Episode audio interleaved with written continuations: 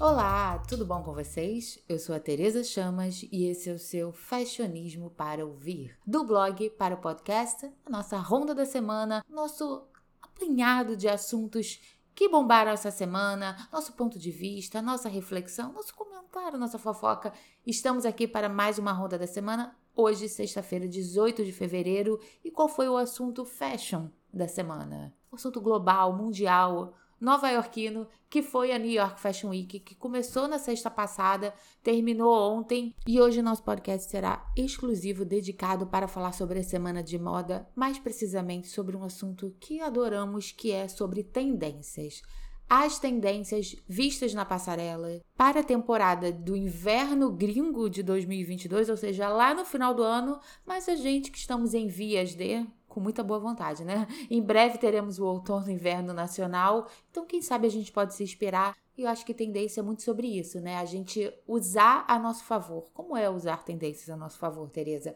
É entender, se você gosta um pouco do mundo da moda, é entender o que vem por aí para você é, se informar, para você se inspirar, para montar o seu look, para você fazer a compra mais certeira, Caso você não, ah, eu sou uma fashion victim. Não, eu quero analisar o que vem por aí e isso vai funcionar melhor para mim. Isso não vai. Putz, aquela roupa que eu tinha guardada há dois, cinco, dez anos atrás, quem tem, né, esse poder de conseguir guardar tanto assim, é, vou voltar a usar isso. Hum, isso tá voltando. Hum, a moda é cíclica. Essas coisas que remetem nosso nosso imaginário fashion. Então, para mim, eu enxergo tendências dessa forma, não como uma pessoa fashion victim. E se for, tá tudo bem também. Quem nunca foi um pouquinho, eventualmente, com alguma tendência? Então, analisar tendências é isso: é se informar, se inspirar e você fazer a sua compra melhor, você montar o seu look melhor. Então, eu separei 10 tendências. São não só tendências, mas movimentos, pequenos detalhes, coisas mais complexas que eu vi, que eu analisei, eu assisto assisto vídeo e vejo foto de todos os desfiles. É, quem me acompanha no Instagram sabe que todo dia tem a ronda da Fashion Week, que eu gosto de chamar. Eu posto no Stories todos os desfiles que me chamaram a atenção, todos os detalhes, todos os looks. No feed também faço alguns videozinhos, comentários, mas eu adoro fazer no Stories. Então resolvi fazer um apanhado de ideias que eu observei, que eu reparei, que eu já venho observado e trazer para cá também para o nosso podcast. Então vamos lá, as 10 tendências, brevemente, porque né, estamos em áudio, não estamos vendo, mas estamos ouvindo, assimilando e imaginando. Tendência número 1. Um, essa foi provavelmente a mais vista e ela vai em contraponto ao que a gente estava vivendo. A tendência número 1 um é alfaiataria. É meio genérico eu falar alfaiataria, né? Mas vamos, vamos ao meu ponto. Se nos últimos dois anos nós vivemos uma moda muito confortável por conta da pandemia. Moletões estavam na moda, o tie-dye, aquela roupa de ficar em casa, porque literalmente a gente precisava ficar em casa. Isso transmitiu muito na moda e de fato, é, não, não no último ano, mas em 2020, a gente começou a usar roupas mais confortáveis quem não se lembra da onda lá do moletom do tie-dye? Então, a moda, que é sempre é, procura seus opostos, se a gente viver uma época de moda mais confortável, a alfaiataria vem representada em looks mais formais. Ainda que confortáveis, quem pôde ver os desfiles via que tinham peças soltas, mais larguinhas, mais alfaiataria, a modelagem era muito mais formal. Elas eram mais minimalistas, mais elegantes, com que masculino eu vi muito isso, esse lado masculino através do terninho, do terno, né, da calça e do blazer e ele estava muito forte. As principais marcas, as marcas mais elegantes de Altuzarra, a Brandon Maxwell, Peter Duke é um estilista novo que lembro muito, falam que ele é muito a nova geração de Celine, que é aquela moda bem minimalista, com toque sexy, mas com muitos toques é, mais com uma moda mais masculina veio muito forte. Então a gente vai ver muito de peças de alfaiataria que eu sei que não pode ser muito prático para a nossa vida real. O que, que a gente vai se inspirar numa alfaiataria? Mas esse foi o movimento, a tendência mais vista na New York Fashion Week, sem sombra de dúvidas. E número dois, que é um pouco de continuação e vai nesse lado de opostos se agora, se você for numa fast fashion, numa Zara da vida, a gente vai ver chuva mais pro outono agora. Se você pegar a coleção nova da Zara, você já vai ver assim, não agora que ainda tá calor, a gente não tá usando tanto, mas blazer estilo oversize. Adoro dizer aquele blazer lá de Dimocó umas coisas mais armadas e que você usa para compensar e, e, de uma tendência que está super em alta com tops, com sutiã, com aquela pegada mais biquíni, mas com aquele blazer grandão. Chega essa New York Fashion Week e o que, que eles fazem? O oposto peças acinturadas, cintos em tudo quanto é lugar, seja um cintão, seja um cintinho, mas muito do cintão, aquele cinto tipo obi, qualquer coisa que marque a silhueta, eles estavam colocando. Então, esse ideal de silhueta marcadíssima veio com tudo na semana de moda, então a gente vai ver muito mais disso pela frente. Então, esse ideal mais atual de blazers oversized, mais solto, com top, com uma blusinha por baixo, agora ele vai vir extremamente acinturado, vai trazer essa questão de estrutura, porque você vai marcar, vai criar uma ampulheta, o volume, drama. É minimalista, eu, tem gente que gosta, tem gente que não gosta, mas eu vi muito sobre minimalismo nessa semana de moda, mas ele também é dramático. Você pode criar looks dramáticos para a sua vida real. Onde foi que eu vi isso? Proenza Schooler, que a gente nunca sabe como chama essa marca, mas é uma marca que veio com uma, uma fase mais elegante, mais sofisticada e marcou muito as suas peças. Christian Siriano, que é muito focado em vestidos de festa, mas ele também colocou muito da cintura marcada. Então, se você acompanhar com um olharzinho mais atento, você vai ver tudo de marcado. A ah, outra que veio muito, muito forte, foi uma das principais, mais faladas, Storybird, que faz aquela moda americana super tradicional, super clássica para a mulher americana que ama se vestir bem, ainda que confortável marcou cintura de diversas formas. Então, o momento futuro será sobre é, cinturas marcadas, looks marcados, seja num vestido, mas principalmente em blazers e casacos, já que a gente está falando de inverno. Número 3, já que a gente está falando de contrapontos, se atualmente estamos vivendo uma grande era de color blockings, bold colors, tons brilhantes, se você for, e eu sempre falo, se você for numa fast fashion, que eu não vou pedir pra gente entrar, sei lá, numa Dior, é, a gente indo pra nossa vida real, prática, cotidiana, essa temporada, ainda essa temporada, finalzinho de verão, início de outono, vai ser muito de cores marcantes. Vejo, tô vendo muito rosa, tô vendo muito azul, enfim, cores. O que, que chegou nesse inverno? Monocromáticos, tons terrosos. Eu vi muitos looks de marrons, de telha, assim, uma coisa eu acho super bonito, acho super elegante e sou muito beneficiada porque porque na minha análise cromática eu sou outono puro, então uso muito, deveria usar até mais desses tons terrosos, mas tons neutros, tudo bem, é inverno, mas se a gente viver um período Estamos vivendo um período muito forte de tons mais bold, mais ousados. Agora, como tudo na moda, vai vir o lado invertido, mais tons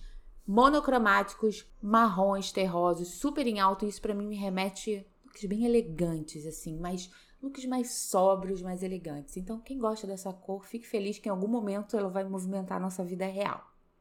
Em quarto, nossa quarta tendência que eu reparei fortemente, e esse é um clássico. Tem gente que sempre adora, tem gente que adora de vez em quando, mas precisamos falar sobre brilhos. Há algumas temporadas, e muito desse lado moda dopamina, que é nada mais do que a gente querer coisas mais ousadas, mais alegres, depois de um período muito grande em casa, o brilho segue forte, segue soberano, foi visto em vários desfiles. Quase todo desfile tinha um brilhozinho.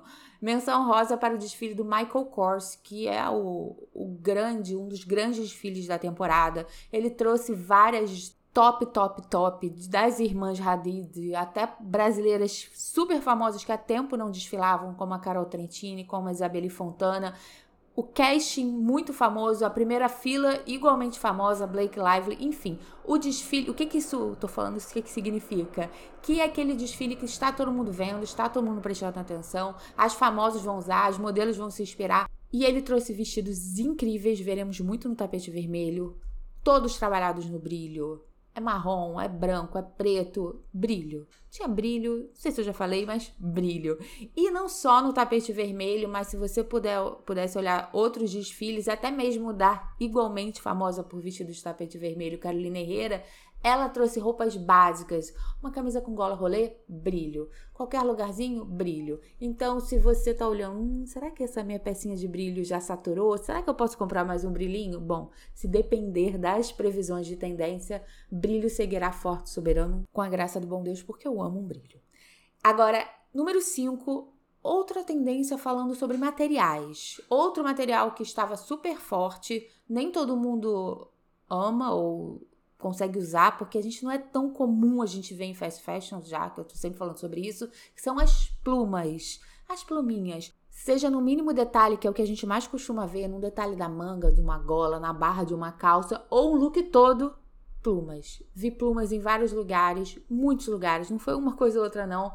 Pluma remete esse lado glamour, essa coisa exuberância, Pluma também remete a esse lado mais divertido, é interessante, é super feminino, é fofinho, dá vontade de tocar na pluma, então ela segue soberana por aí.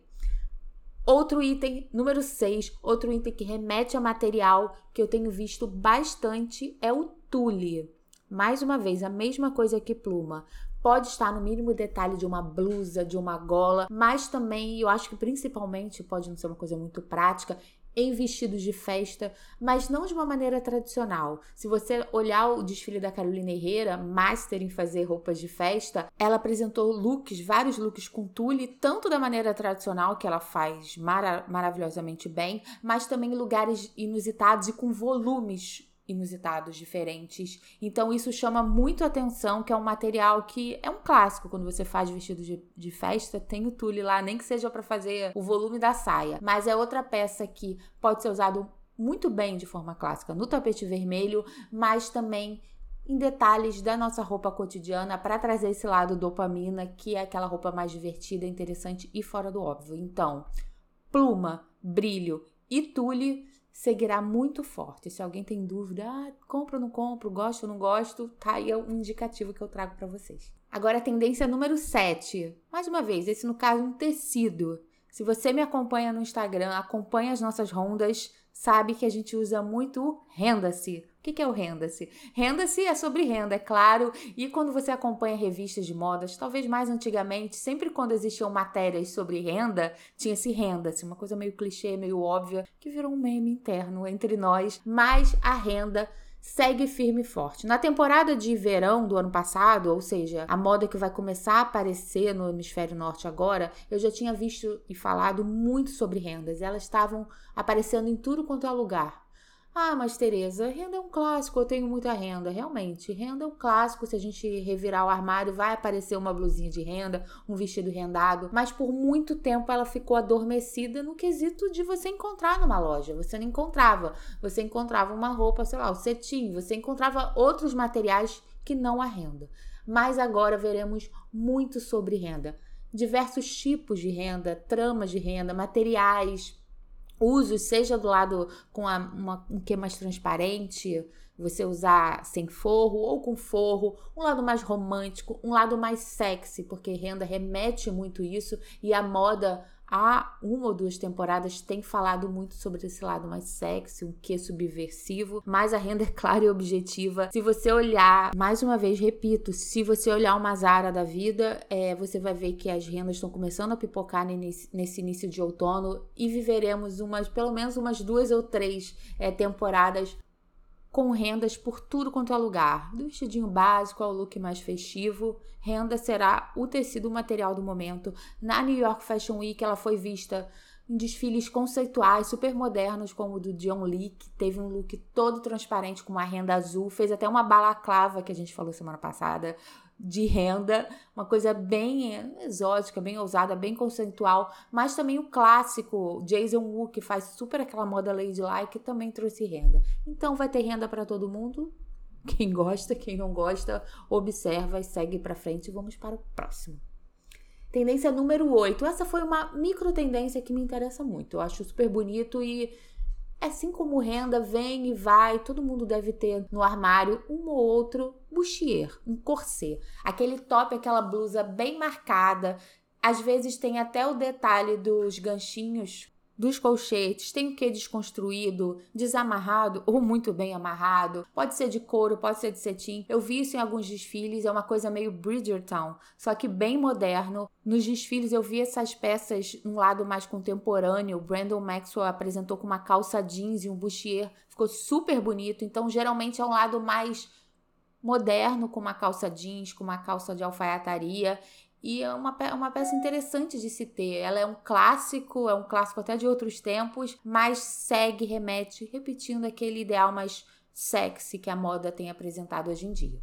Tendência número 9, observada na New York Fashion Week, como tudo é um grande emaranhado de tendências, seguindo nesse ideal sexy, não sei se vocês já repararam, principalmente em vestidos mais de festa, não só muito no tapete vermelho, mas não só isso, que as famosas têm usado vestidos chamar de recortados. Lá eles falam muito peekaboo, uma coisa mostra, esconde, super sexy, justos, com decotes principalmente na parte da cintura, ao redor do busto. Tem uma marca libanesa super nova chamada Mono, não sei se é Mono, Mono, que tá bombando no tapete vermelho, que é muito sobre isso. Então, esse ideal esconde e mostra segue muito forte. Toda grande marca, principalmente o tapete vermelho, mostrou, e eu acho que isso é uma tendência que, por exemplo, o brasileiro adora não pode, poderia até dizer que não é uma tendência democrática, mas o que é uma tendência democrática, né? Se tiver para todo mundo usar, se tiver tamanho para todo mundo, que ótimo, seria maravilhoso. Eu sei que não é, não é isso que rola, mas é uma tendência super de brasileira que adora esse lado mais sexy da moda, se aproveita mais desse tipo de tendência do que uma tendência que não é muito para os nossos trópicos. Então sigo vendo bastante sobre esse tipo de tendência, recortes que vão de uma blusa até mesmo uma calça, calças mais desconstruídas, mas principalmente em vestidos. Decotes, recortes estratégicos seguem alta para a próxima temporada e por aí vai. Agora, Número 10 não é décimo lugar, né? É a décima tendência que eu vi, e essa eu vou até falar um pouquinho mais, porque é muito mais que uma tendência. É um movimento que ele tem vindo até um pouco antes dessa temporada de moda da New York Fashion Week, e alguns desfiles dessa temporada comprovaram que é a estética Tumblr está de volta. Lá eles chamam muito de uma moda indie sleazy. O que, que isso significou na semana de moda? O que, que foi visto nessa semana de moda? Foram detalhes mais. não são desconstruídos, mas são mais despojados. Bordas mais desgastadas, aquela malha, aquela roupa com fio solto aparente, uma estética mais, digamos, é, milimetricamente sujinha, uma coisa mais trash. E Onde que foi visto isso na semana de moda? Em marcas jovens que ditam muito esse lado mais Tumblr e atualmente TikTok, que é a Coach, que a Coach apresentou de muitos muitos vestidos de renda, que a gente estava falando agora, mas também esse lado mais indie sleaze, mas também marcas como a Altuzarra, que é uma marca super chique, super elegante e também estava lá com as suas bordas desgastadas, os seus fios soltos. Agora, vamos falar sobre a tendência em si, que valeria um podcast inteiro. Essa estética Tumblr que vem lá desde a época de 2005, 2007, juntando com esse ideal sleazy, é, surgiu nessa época de quem usava muito Tumblr e hoje em dia ele está sendo reprogramado, repetido, reinterpretado pela galera, pelos jovens do TikTok, que fala muito sobre esse ideal mais grunge dos anos 2000. Se o grunge originalmente veio lá do Nirvana e companhia, do inicinho dos anos 90, a versão 2000 já tem uma estética muito mais pensada. Ela é totalmente maximalista, tem exagero nas peças, na forma de você usar, na forma de você se mostrar, mas ela vem de um underground, ela tem um quê fora do óbvio, ela quer fugir do mainstream, apesar de ficar mainstream.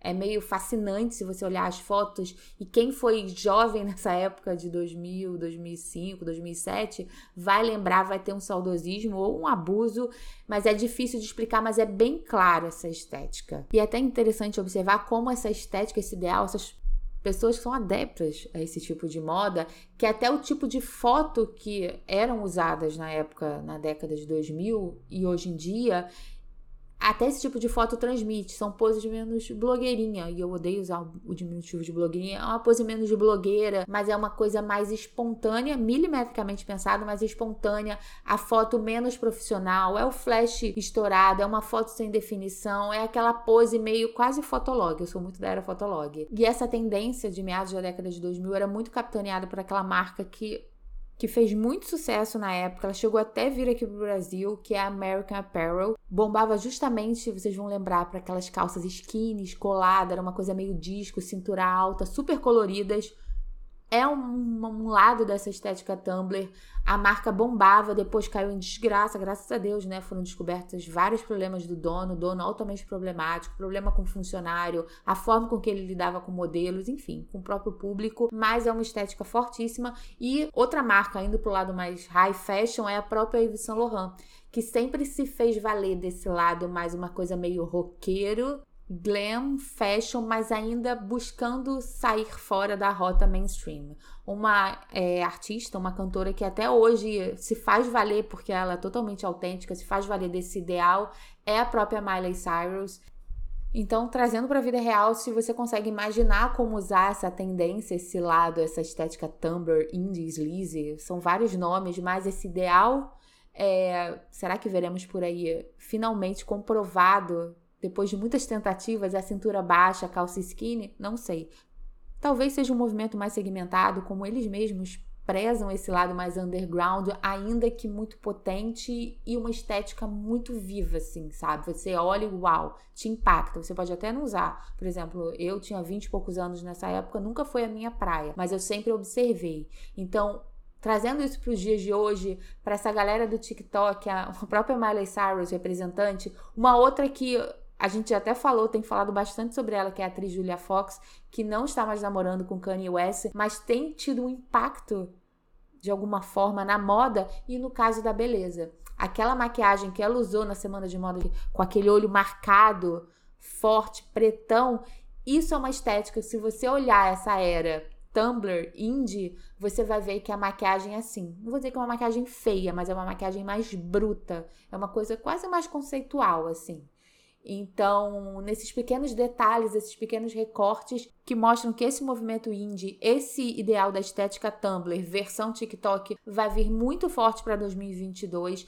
A Semana de Moda de Nova York fez um aperitivo no que cabe a eles, né, que é o lado extremamente fashion, mas na prática veremos muito dessa estética maximalista underground. Desconstruir tudo que foi construído nos últimos anos no quesito, essa coisa mais formal, uma coisa mais bonita, mais prep mais ajeitadinha e vai desconstruir tudo. E esse é o legal da moda, né? A gente fala sobre as tendências, analisa, assimila, usa o que nos cabe, às vezes o que nos, não nos cabe também, mas continuamos observando, admirando entendendo que moda é muito mais do que a roupa que a gente veste, né? O que a gente transmite é um comportamento social, tem vários fatores e no final das contas Estamos aqui para repercutir, para usar, para se arrepender e vida que segue. Espero que vocês tenham gostado dessa ronda da semana especial sobre tendências da New York Fashion Week. Teremos agora mais pela frente Milão, Londres, que é um celeiro fortíssimo de tendências, e Paris, que é o auge do auge.